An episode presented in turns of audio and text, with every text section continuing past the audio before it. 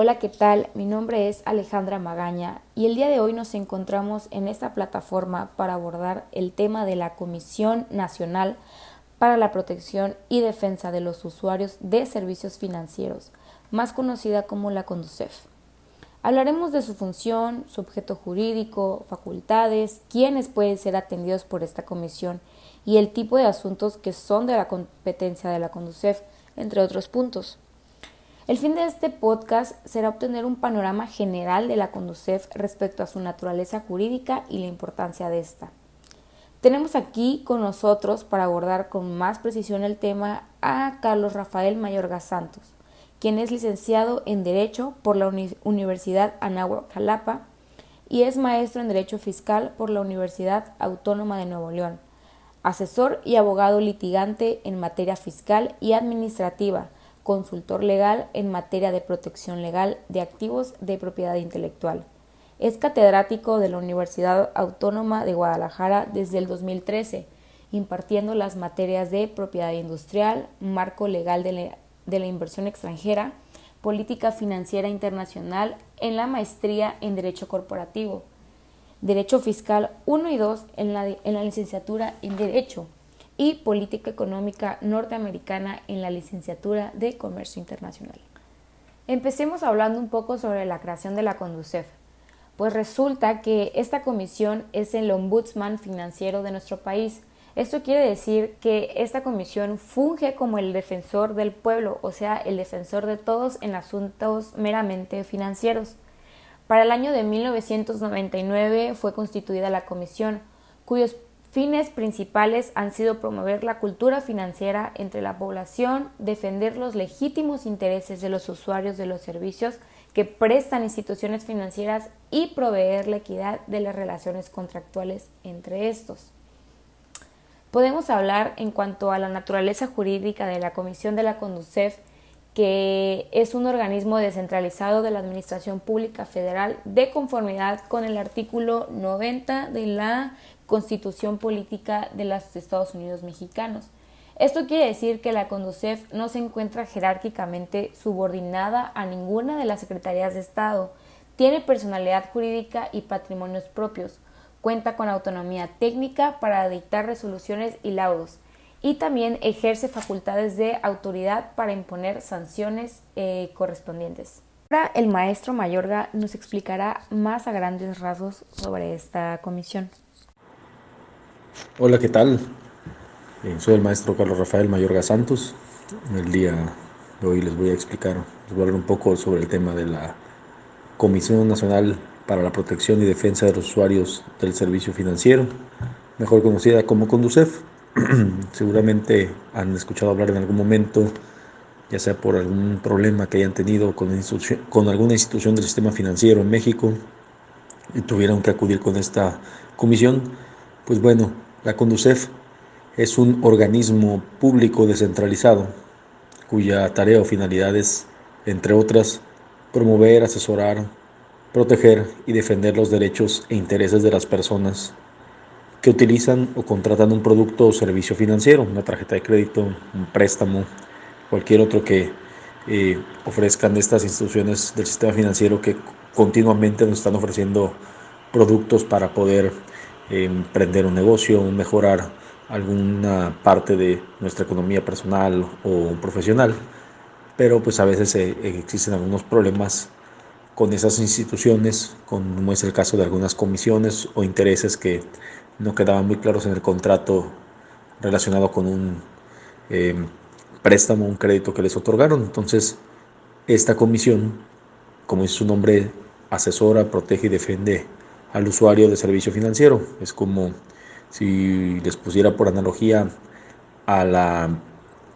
eh, Profeco, la Procuraduría Federal del Consumidor, donde se asesora y defiende al consumidor de algunos abusos que pudieran llevar a cabo los comerciantes. Bueno, en este caso, la Conducef apoya a los usuarios del servicio financiero. También este, crea y fomenta entre los usuarios una cultura adecuada respecto de las operaciones y servicios financieros, da una orientación sobre la forma responsable en que los usuarios del servicio financiero deben utilizar todos los instrumentos de crédito que les otorgan el sistema financiero. Les pueden decir incluso cuál es la tasa más alta de tarjetas de crédito que tiene, qué, qué banco la tiene, cómo manejar responsablemente un crédito, eh, algunas asesorías o consejos para una mejor salud financiera que en México desgraciadamente no tenemos una cultura financiera pues eh, basta no conocida. ¿Nos podría decir o mencionar cuáles son algunas de las facultades o de las em, funciones que tiene esta comisión? Bien, podemos resumir que tiene como facultad atender y resolver las consultas que le presenten los usuarios sobre asuntos de su competencia. Ya hablábamos de las competencias que, que se exponían hace un momento, ¿verdad? Donde referíamos que pues, es sobre los problemas de interpretación o alguna reclamación en cuanto a, las, los derechos y obligaciones que existen con los usuarios del sistema financiero, llevar a cabo el procedimiento conciliatorio entre usuarios e institución financiera, para tratar de llegar a resolver el problema satisfaciendo las pretensiones de cada una de las partes. Eh, también coadyuvar con otras autoridades financieras para lograr una relación equitativa entre las instituciones financieras y los usuarios, así como un sano desarrollo del sistema financiero mexicano. En ese sentido, pues, eh, también se coordinan con otras autoridades y eh, logran una relación que sea más pareja, por así decirlo, algo más justo entre, entre las instituciones financieras y los usuarios, que no se hagan contratos abusivos hacia los usuarios o bien algunas comisiones que pues consideren fuera de lo, de lo legalmente establecido. Como bien mencionaba anteriormente el maestro, la Comisión tiene como finalidad promover, asesorar, proteger y defender los intereses de los usuarios de los servicios financieros frente a las entidades financieras, asimismo arbitrar sus diferencias, obviamente de manera imparcial, y proveer a la equidad en las relaciones entre estos. Eh, la Conducef tiene como objetivo prioritario procurar también la equidad en las relaciones entre los usuarios y las instituciones financieras, otorgando a estos elementos para fortalecer la seguridad jurídica en las operaciones que realicen y en las relaciones que establezcan con estas. Pero aquí también nos entra la pregunta o la duda de quiénes pueden ser atendidos por la Conducef. Como comentaba hace un momento, todo aquel usuario que contrata o utiliza un producto o servicio ofrecido por alguna institución financiera. Entre, en este caso, pues los más comunes son bancos, los bancos que ustedes conocen, y también están algunas otras instituciones de servicio financiero como son aseguradoras, afianzadoras, instituciones de crédito, sociedades financieras de objeto limitado, casas de bolsa, sociedades de inversión, uniones de crédito, arrendadoras financieras, sociedades de ahorro y préstamo, casas de cambio o cualquier otra sociedad que ofrezca un producto financiero. En este caso, eh, no solo, como pueden ver, las asesorías que se dan no son, únicamente sobre instituciones financieras, sino también algunas instituciones de crédito, casas de bolsa, fondos de inversión, ¿sí? donde eh, tienen aquí una relación, la Conducef, entre el usuario y estas instituciones financieras. En caso de que surja algún problema entre ellos, pues actúa como mediador para alcanzar los mejores acuerdos siempre protegiendo los derechos de ambas partes. Es decir, es una autoridad conciliadora donde el usuario eh, supuestamente afectado llega ante esta, esta comisión, expone su, su, problemática, expone quién es la institución financiera, de qué deriva la controversia que se suscita. Entonces la CONCEF cita a algún representante de, de la institución financiera para que escuche la queja del, del, usuario y en su caso pues llegar a algún eh, arreglo o alguna conciliación de la mejor forma. Es bueno precisar cuál es el marco jurídico por el cual se rige esta comisión, el cual se divide para mejor entendimiento en fuentes primarias y supletorias.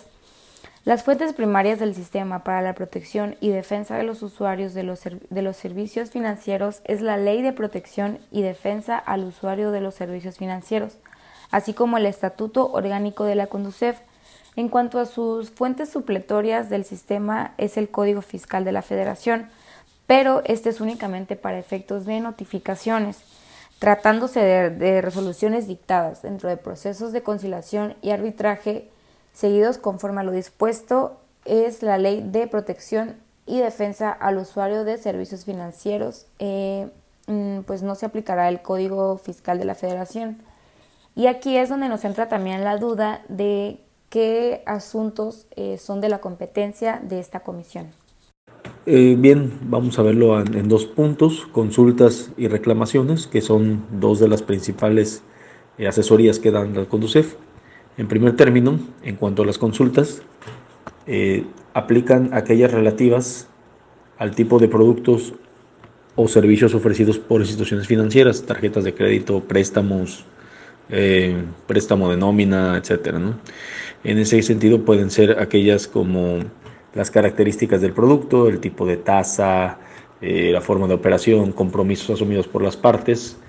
eh, cómo venía desglosado, si no se está respetando alguno, alguna parte del contrato, exceptuando solamente la información de costos y comisiones de cada institución cobrará a los usuarios por la prestación de los productos o servicios contratados. En el segundo punto, las reclamaciones, el ámbito de la acción de la CONDUCEF es aplicable eh, en este sentido cuando existen diferencias en la interpretación de los compromisos asumidos eh, entre las partes, ya sea implícita o, explícitamente,